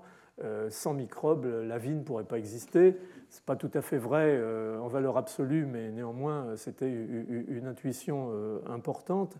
Donc on est là en 1885. Donc ces, microbiologistes avaient vu qu'il n'y avait pas que des pathogènes dans le monde microbien et qu'il y avait une immense famille de microbes dont on ne savait pas très très bien quel pouvait être le rôle et, la justification de leur présence dans, certains organes. Et un chercheur comme à la même, année, hein, euh, Théodore Escherich, hein, c'est son honneur qu'on a donné le, nom des c'était un pédiatre, euh, parlait aussi de, ces micro-organismes de l'intestin qui ne causaient pas de maladie et pensait effectivement que ces, micro-organismes devaient avoir un, rôle euh, qui avait été sélectionné dans des phénomènes de, digestion, par exemple, et, de santé, de croissance et de développement de, l'enfant, mais sans avoir véritablement de, preuves de, ces affirmations, mais, néanmoins les, intuitions étaient déjà là. Et puis euh, Mechnikov, donc euh, collaborateur euh, de, Pasteur, était, lui, à partir d'un certain âge, obsédé par le, phénomène du, vieillissement. Il avait écrit plusieurs ouvrages et fait plusieurs travaux sur cette idée, au fond, que, que le vieillissement était liées à qu'il appelait la putréfaction intérieure, c'est-à-dire que notre microbiote intestinal dégénérait progressivement, s'enrichissait en microbes producteurs de toxines, et, donc c'était ça qui, assurait cette marche inéluctable vers, le vieillissement, en tout cas en partie. Et c'est lui qui avait bien entendu proposé pour la première fois cette notion de probiotique euh, en allant dans les populations en Bulgarie qui y avait beaucoup de centenaires et en notant qu'ils prenaient beaucoup de produits lactés, d'où euh, Lactobacillus bulgaricus en particulier, et d'où l'efflorescence d'industries euh, autour de, ces, micro-organismes comme fermenteurs et, de, produits, de produits lactés. Donc il y avait là aussi une intuition à tort ou à raison, mais la, réalisation de, cette réalité, de, cette symbiose microbienne et euh, de la possibilité même d'intervention clinique euh, pour euh, essayer d'améliorer la survie des individus. Alors, Metnikov était sur, sur une, vision de la santé très, très branchée sur effectivement l'utilisation de certains microbes. J'ai quand même retrouvé ça, il faut le voir pour le croire. je vous laisse le lire. Pasteur n'était pas tout à fait euh, sur le même euh, trip pour la santé. Ça, il faudra un jour trouver d'où viennent ces, données statistiques qui, permettaient à, Pasteur d'affirmer que la, vie humaine était de, 59 ans chez, un buveur d'eau et de 65 ans chez un buveur de vin. Je pense qu'il s'était un peu là euh, aventuré sur, des terrains dangereux. Euh, mais bon, c'était l'ambiance de l'époque et vous savez que tout le monde buvait du vin et, le vin était sur toutes les tables à, tous les repas, enfin peut-être pas au petit déjeuner, mais presque. Donc euh, c'était juste une, aparté.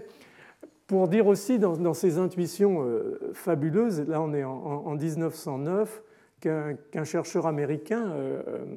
Arthur Kendall, avait, écrit ce qu'il écrit ici, c'est-à-dire qu'en fait il a déjà anticipé euh, ce qu'on appelle aujourd'hui la métabolomique. C'est-à-dire qu'il a déjà anticipé que sur les urines d'enfants en particulier, souvent, on pouvait retrouver certains composants métaboliques, certains métaboliques qui étaient le reflet de la présence prédominante de certains microbes euh, dans l'intestin de cet enfant.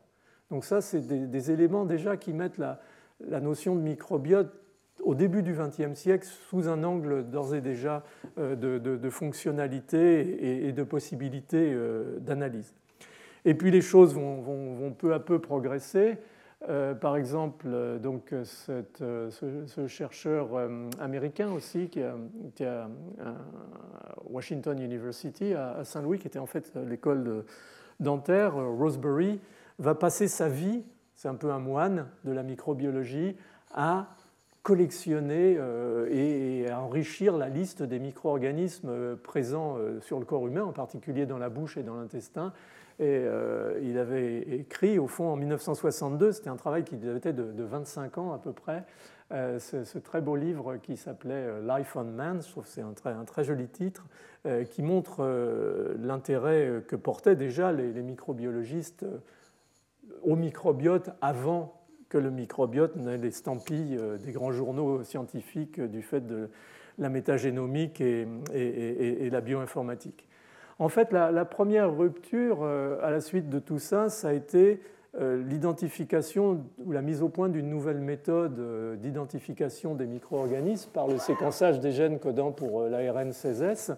euh, par un, microbiologiste, enfin plutôt un biologiste moléculaire américain qui s'appelle Veus, c'était en 1977. Donc une méthode qui va révolutionner la microbiologie parce qu'elle va permettre de boucher ce trou entre les micro-organismes existants dans un écosystème et, ceux, le faible pourcentage de ceux qu'on pouvait cultiver, c'est-à-dire en règle générale entre 40 et 60% donc là, d'un seul coup, on a des signatures de séquences euh, géniques sur euh, cette euh, gène codant pour l'ARN 16S qui permet, en analysant les séquences des régions variables, de remettre les micro-organismes sur leur arbre phylogénique et de les identifier non pas comme des espèces, plutôt en règle générale comme des genres, mais ce qu'on appelle des, des, OTU pour Organizational Taxonomy Unit. C'est un peu le terme aseptisé euh, pour euh, énoncer euh, l'existence d'une entité microbienne originale au sein d'une population microbienne complexe. Et donc ce système a été très vite accaparé par nombre de microbiologistes, et parce qu'il faut lui, rendre hommage, c'est Joël Doré en, 1989, qui, 99, pardon, qui, utilisant cette méthode 16S, a été le premier à donner un catalogue complet des taxa microbiens présents dans l'intestin humain. C'était donc une, grande première qui a été suivie, bien entendu, d'autres, y compris par une deuxième rupture technologique à laquelle a participé d'ailleurs Joël Doré, puisqu'il était un coordinateur de cette euh, étude avec euh, Dushko Ehrlich, euh, financée par l'Union européenne, dont le premier papier a été publié en 2010, qui montrait le métagénome. C'est-à-dire que là, on ne parle plus de, simplement le, le, le 16S, c'est-à-dire que l'ensemble des génomes de tous les microbes présents dans l'intestin de centaines d'individus a été séquencé, des milliards de, petits reads qui sont ensuite remis en place par, euh, sous forme de contigs par euh, les, outils de la bioinformatique, jusqu'à parfois reconstituer quasi complètement le génome de ces micro-organismes au sein de ces populations complexes. Et donc ça, ça a été une deuxième révolution qui a contribué non seulement à avoir une approche, je dirais euh, cette fois-ci taxonomique des microbes, mais aussi une approche fonctionnelle, puisque non seulement on avait un certain degré d'identification, mais aussi on avait le pool des capacités biologiques de ces micro-organismes présents dans cet écosystème. Donc ça, ça a été vraiment des, moments importants qui ont permis peu à peu de, euh, au fond, euh, donner corps à ce qu'était véritablement dans son intégralité la complexité, la variabilité d'individu à individu euh, euh, du microbiote euh, intestinal. Alors très rapidement, ça je passe là-dessus parce que ce serait l'objet, et ça a été déjà l'objet de, plusieurs cours. J'ai fait toute une série de cours il y a, trois ans sur, sur le, microbiote. Ce microbiote n'est plus à démontrer, est un, acteur important dans le développement, dans la physiologie. Euh, il agit bien entendu sur la maturation du système immunitaire, muqueux et systémique. Il agit sur euh, les phases tardives de développement du cerveau. Euh, il agit sur la nutrition, sur le métabolisme, à la fois en, régulant l'absorption des nutriments, mais aussi en en produisant lui-même des vitamines, des acides gras à chaîne légère, comme le butyrate par exemple, par fermentation, des sucres dans l'intestin. Donc tous ces microbes, cette collectivité microbienne, a une fonction biologique qui est réellement symbiotique et, mutualiste, parce que les microbes y trouvent leur compte aussi de vivre dans cet environnement euh, protégé euh, chez l'homme. Mais dès lors, on peut commencer à réfléchir au fait que cette population microbienne puisse s'altérer et que collectivement, cette population microbienne altérée puisse devenir un espèce d'agent pathogène. Et, c'est cette notion de, dysbiose dont on parle de plus en plus qui va possiblement amener à des désordres tels que ceux qu'on a mentionnés tout à l'heure, ces maladies postmodernes, l'allergie, euh, l'asthme, euh, les maladies inflammatoires de l'intestin, euh, l'obésité, le diabète, le cancer du côlon. On va en reparler très très rapidement puisque ce sera l'occasion de,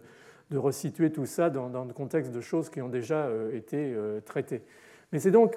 au fond une nouvelle vision, et c'est pour ça que je l'ai mis en quatrième item de cette mosaïque, dans la mesure où certes c'est probablement pas transmissible, communicable, mais ça agit quand même sur la santé par l'intermédiaire de microbes, donc ça reste dans cette complexité euh, de ce que devient euh, le domaine des maladies infectieuses. Et euh, comme je l'ai dit au début, c'est sûrement une façon relativement intéressante de se poser la question et de regarder différemment le monde microbien. Ça pose néanmoins euh, deux questions qui sont qu'est-ce que c'est qu'une dysbiose? Est-ce qu'on peut définir une signature euh, de santé ou de maladie d'une collectivité microbienne complexe, comme un microbiote intestinal par exemple?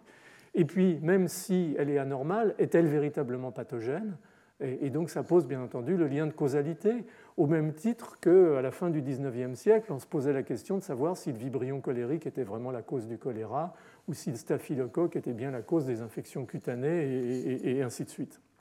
Donc il y a cette notion euh, de causalité.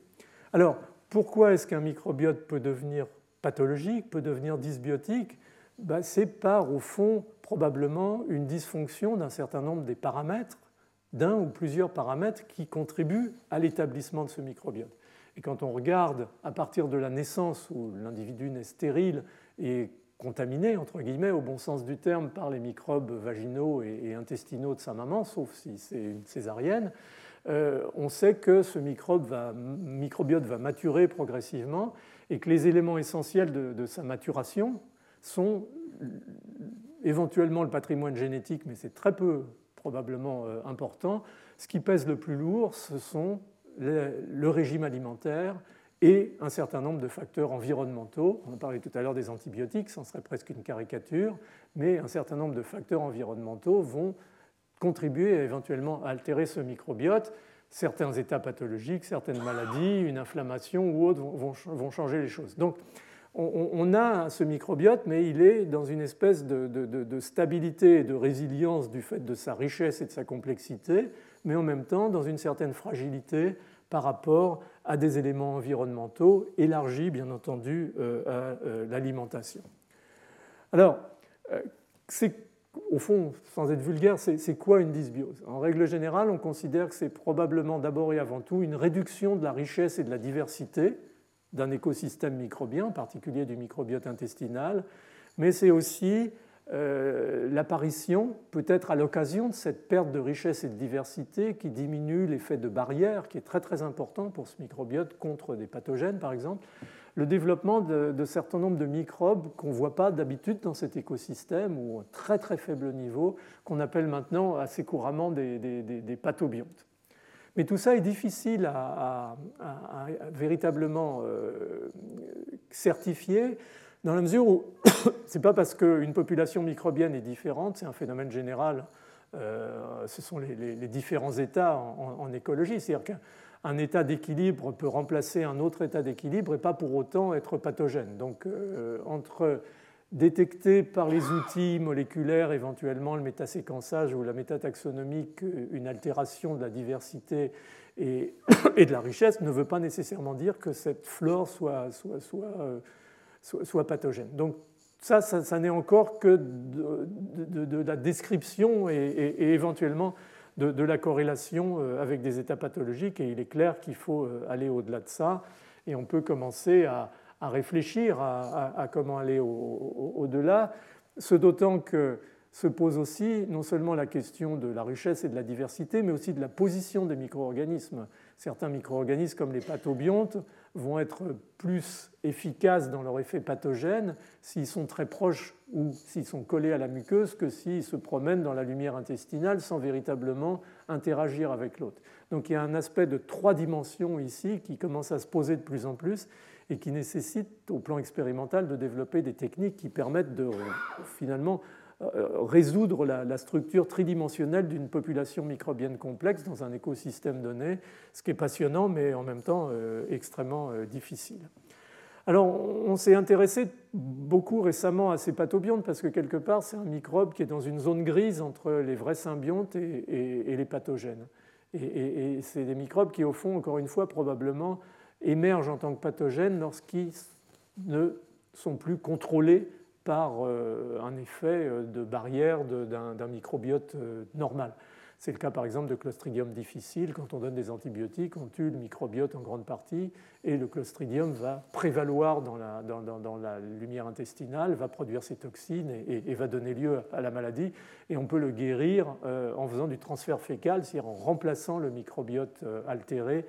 par un, microbiote normal. Donc il y, a, plein de choses qui sont passionnantes et, et c'est pathobiontes, euh, ils peuvent être soit locaux, c'est-à-dire émerger au sein d'un écosystème dans lequel ils étaient extrêmement minoritaires et d'un seul coup deviennent majoritaires et peuvent avoir un effet pathogène, mais ils peuvent être aussi venus d'autres zones de l'organisme. Et ça, c'est quelque chose, et c'est la, justification du titre qui est la, notion, au fond, que je mets sur la diapo suivante, de, microbiote sans frontières. C'est-à-dire que on, voit de plus en plus dans certaines pathologies, par exemple les maladies inflammatoires de l'intestin ou euh, le cancer du côlon, l'apparition de micro-organismes qui sont des micro-organismes de la bouche et qui sont souvent des micro-organismes qui sont soit des commensaux, des symbiontes, soit des microbes qui sont responsables par exemple des piorées alvéolodentaires. Euh, Parvimonas micra en est par exemple euh, un exemple, mais Actinobacillus actinomycetem comitans, pour ne pas utiliser des gros mots, en est un autre. Euh, donc voilà. Et, donc euh, toute cette notion est, très évolutive et, on a pas mal contribué ces dernières années dans, le labo à essayer de, mieux comprendre euh, cet aspect. On, l'a montrer dans, deux circonstances principales. La première, c'est bien sûr encore une fois dans, le cancer du côlon, où on a pu, en particulier même très récemment, montrer la, présence de ces micro-organismes de la bouche très spécifiquement associés aux tumeurs. Et, maintenant qu'on les étudie in vitro, on s'aperçoit qu'effectivement, ils sont capables de causer, voire même chez l'animal, euh, des états précancéreux et, des modifications épigénétiques qui sont des signatures de, cancer du côlon. Donc je pense qu'on a pas mal avancé, nous et d'autres, hein, bien entendu, dans, ces domaines, ce qui nous permet de regarder la physiopathologie du cancer sous un angle différent et d'expliquer un peu mieux ces maladies postmodernes dont on parlait. Et puis inversement, on a vu chez les enfants en retard de croissance en Afrique, c'est une grosse étude euh, dont on avait parlé l'année dernière, que euh, leur intestin grêle, la zone active digestive en fait de, l'intestin était envahie par euh, une pullulation de microbes de la bouche et du rhinopharynx et qu'au fond on est en train de montrer que ces micro-organismes perturbent considérablement l'absorption des nutriments, en particulier des, lipides, et, donc possiblement nous, nous, ouvrent une voie de, compréhension de, ces, justement ce que j'ai appelé microbiotes sans frontières, c'est-à-dire que des microbes qui habituellement sont contenus dans un écosystème donné pour une raison ou des raisons qui restent à définir, vont envahir d'autres écosystèmes et probablement y être mal tolérés et donner lieu à des états d'inflammation chronique ou à des modifications physiologiques locales qui sont euh, tout à fait euh, intéressantes à, étudier.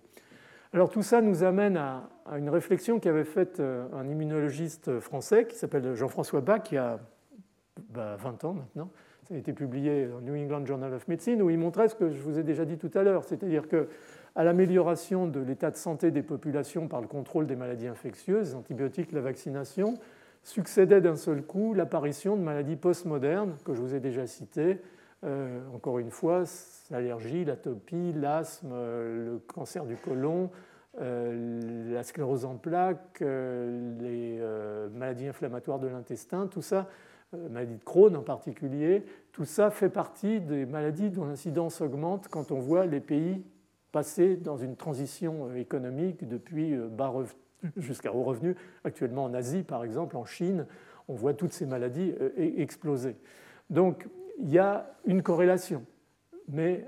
y a-t-il véritablement une causalité? Ça va être tout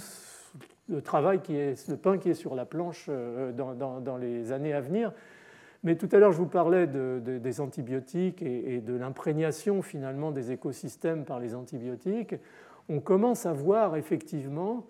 dans des populations euh, comparées euh, un appauvrissement du microbiote intestinal, par exemple. Et cette très jolie étude qui a été faite en 2012, qui avait été publiée dans Nature, comparait trois populations d'individus, en particulier des enfants euh, d'Amérique du Nord, des États-Unis, euh, de Malawi et euh, de populations amérindiennes, enfin de, populations euh, amazoniennes. Et ce que montrait très très bien cette étude qui était sur du CESES, c'est-à-dire métataxonomique, c'est qu'en gros, en moyenne, les fécès des enfants nord-américains présentaient deux fois moins de taxa bactériens que les fécès des enfants amérindiens. Donc déjà une évidence que dans les zones exposées au fond au monde moderne, on observait une réduction euh, de euh, la diversité euh, des taxa microbiens. Et, au fond, j'aimerais dire que on parle beaucoup des risques de, réduction de la biodiversité, et ils sont réels et on commence à les voir maintenant même expérimentalement à l'échelle de la végétation par exemple, ou des espèces animales en général. On est aussi rentré dans une période de risque de, réduction de la biodiversité microbienne avec un certain nombre de conséquences. On essaiera d'y réfléchir dans, le dernier cours que j'ai appelé Un monde sans microbes, ce que pourrait être, au fond, caricaturalement, non, pas un monde sans microbes, mais un monde réduit dans sa richesse microbienne. Euh, et, je peux vous dire que euh, les conséquences de tout ça, euh, mon ami Rino Rapioli dit souvent que l'antibiorésistance est et l'agression contre les populations microbiennes de la planète est un, drame aussi, aussi important que, celui du réchauffement climatique, il n'est pas impossible qu'il ait, ait, raison, et, en tout cas la combinaison des deux risque d'avoir des, effets absolument dramatiques. Donc c'est des choses dans la relation qu'on a avec les microbes euh, que je voulais quand même souligner parce que c'est quand même euh, important. Alors, Il reste bien entendu dans tout ça la démonstration du lien de causalité entre ces observations qui sont indiscutables et la responsabilité. Et ça, ça ne peut se faire que de deux façons, en retournant à la paillasse, en développant des modèles expérimentaux et en montrant dans des modèles cellulaires ou chez l'animal, effectivement, le rôle ou le non-rôle de certains micro-organismes ou de ces populations microbiennes. C'est bien entendu très compliqué parce qu'on n'est plus là à cultiver un staphylocoque ou un vibrio cholérique, on est là à éventuellement euh, cultiver une population microbienne extrêmement complexe avec des centaines d'espèces différentes. Et je peux vous dire que l'échelle de complexité euh, est différente, non seulement dans, dans, l'analyse, mais euh, dans le fait de les cultiver et de pouvoir les, les transférer d'un hôte à un autre. Et puis l'autre approche qui doit être combinée à ça, c'est les études cliniques interventionnelles. C'est-à-dire si on fait une hypothèse que manque une certaine population microbienne de façon systématique et corrélée à une pathologie, ben, il faut essayer de remplacer cette population microbienne et de voir si on améliore la situation. Et tout ça fait l'objet, euh, à l'heure actuelle, en intégration avec les études euh, au laboratoire expérimentales, de, pas mal d'études. Alors, je le montre toujours parce que je pense que c'est un des plus beaux exemples de, comment on peut procéder dans cette affaire, c'est ce travail du groupe de Jeff Gordon euh, dans, les années 2000, où euh, le groupe de, Jeff, en particulier euh, Peter Turnbow, qui est, un, copain qui est maintenant en, Californie, avait pris des, souris, la flore intestinale de souris obèses, avec une mutation OB-OB dans, le gène de, la leptine. Donc ces souris sont obèses, elles ont une flore microbienne intestinale, bien entendu. Ils ont transféré cette flore microbienne intestinale de souris obèses à des souris minces, normales, euh, et ces souris minces euh, normales sont devenues obèses par le seul fait de euh, la transplantation de la flore microbienne sans changement alimentaire ou, quoi que ce soit. Donc ça, ça fait partie de ces évidences expérimentales qui permettent de rétablir ou d'établir en tout cas le lien de causalité et ensuite de mieux cibler, bien entendu, les expériences qu'on va effectuer dans ce domaine. Les expériences, ça consiste par exemple à prendre des souris axéniques, jump-free, euh, de leur transférer euh, des fesses d'individus contrôles et d'individus malades, et de voir si on reproduit chez la souris soit la maladie, ce qui est relativement rare, soit au moins des endophénotypes, c'est-à-dire des marqueurs biologiques de cette maladie. Et on voit très bien, par exemple, qu'avec des selles de sujets obèses, euh, on voit rapidement euh, l'animal développer une résistance à l'insuline, qui est un des premiers éléments qui marque euh, l'obésité, sachant que le parcours est, plus long dans ces circonstances et que parfois, malheureusement, la durée des expériences ne permet pas d'aller jusqu'au bout des choses. Et puis la souris, malheureusement, n'est pas toujours le, modèle idéal. Donc il y a encore des limitations expérimentales au-delà desquelles il va falloir passer. Il y a des travaux très intéressants sur l'asthme en particulier, puisqu'il y a des modèles expérimentaux d'asthme chez la souris, où l'absence de certains micro-organismes va faciliter euh, la survenue de, l'asthme chez des souris euh, axéniques sans germes, qui ont ce, système qui permet de, révéler l'asthme. Euh, on sait par exemple maintenant que euh, chez les enfants euh, nés de césarienne, le risque de développer de l'asthme euh, ou de l'obésité d'ailleurs plus tard dans l'adolescence, ou pour l'asthme c'est souvent très très tôt dans la vie, est d'environ 20 à 25% Donc on commence à avoir toutes ces données épidémiologiques qui s'accumulent et des outils expérimentaux pour essayer de, les améliorer et bien entendu toute l'approche clinique interventionnelle euh, de euh, transfert de, sel ou de transfert de sous-population microbienne. On revient au fond aux probiotiques, mais euh, sur un mode, je dirais, rationnel ou rationalisé de, traitement. Donc on a essayé, nous, au fil des années, d'avancer, ces, dix dernières années en particulier dans ce domaine, en, travaillant un peu plus euh, les mécanismes, par exemple, de, résistance de, ces micro-organismes que ces micro-organismes procurent euh, contre la colonisation euh, par des pathogènes, en particulier en utilisant Shigella, dont j'ai parlé la semaine dernière, ce qui nous amène d'ailleurs à essayer de mieux comprendre les phénomènes biologiques de surface qui, surviennent dans, les interactions microbes-hôtes, en particulier épithélium intestinal. On s'est aussi beaucoup intéressé euh, en utilisant des, modèles comme, euh, comme, les organoïdes, par exemple intestinaux, à. Euh, flèche. à, au fond, comment les, microbes ou certains produits microbiens peuvent affecter la, physiologie des cellules, en particulier la régénération épithéliale, en particulier la santé des cellules souches. Et on a démontré, par exemple, avec Julia Nigro dans le laboratoire, que le peptidoglycane bactérien, surtout le muramyl dipeptide, via le récepteur NOT2, qui est très exprimé dans les cellules souches, protège les cellules souches euh, contre le stress oxydatif, contre la cytotoxicité du stress oxydatif. Et on a un papier qui vient juste d'être accepté là où on montre que en fait, ce que fait euh, NOT2 induit par euh, le muramyl dipeptide bactérien, c'est d'induire l'autophagie et en fait de nettoyer les, mitochondries productrices de, radicaux superoxydes des cellules, ce qu'on appelle la mitophagie, euh, et, donc de protéger la cellule souche pour le meilleur et pour le pire. C'est-à-dire que ça, favorise la régénération épithéliale, mais d'un autre côté, ça protège une cellule souche qui normalement aurait dû mourir euh, et qu'on va peut-être conserver avec des lésions de l'ADN, des cassures génératrices de mutations. Et, on est très passionné par ce système parce qu'on pense que dans cette zone grise entre euh, une cellule souche qui est soumise à des très faibles concentrations de radicaux superoxydes, c'est très important pour sa physiologie, pour euh, sa division, pour sa différenciation. Si elle en a trop, l'actif P53, elle meurt. Et dans la zone intermédiaire, on a ce choix survie avec le risque de mutation et éventuellement de cancer qui, à mon avis, va être un, lien très intéressant entre le microbiote et, le tissu euh, humain dans, le contexte euh, du développement euh, précoce de l'enfant et, éventuellement ultérieurement de, l'oncogénèse. Donc vous voyez que, au fond, c'est une espèce de microbiologie cellulaire qu'on essaye de développer un peu à l'instar de ce qu'on avait fait et que d'autres ont fait, bien entendu, avec les pathogènes d'essayer de, restituer ces, échanges, ces crosstalks moléculaires euh, à l'échelle de, processus symbiotiques, ce qui est un petit peu plus difficile parce que les phénotypes ne sont pas toujours aussi euh, clairs et lisibles. Et puis on essaye aussi, bien entendu, j'en ai déjà parlé avec euh, l'étude Afribiota, de, mieux comprendre comment le, microbiote affecte euh, la,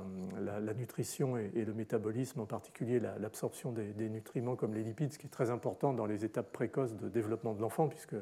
70% de la, ressource calorique du lait maternel, par exemple, est, liée à des, lipides. Alors les deux dernières diapositives, c'est euh, pour essayer de, de mettre des choses un petit peu en perspective et de dire qu'au fond, euh, l'objectif global de tout ça, c'est d'essayer d'amener du, lien de causalité et, de, revenir un petit peu aux, postulats initiaux de, corps, euh, qui était qu'on prenait un germe euh, pathogène d'un individu malade, on le transférait par exemple à une souris, on inoculait une souris, la souris mourait,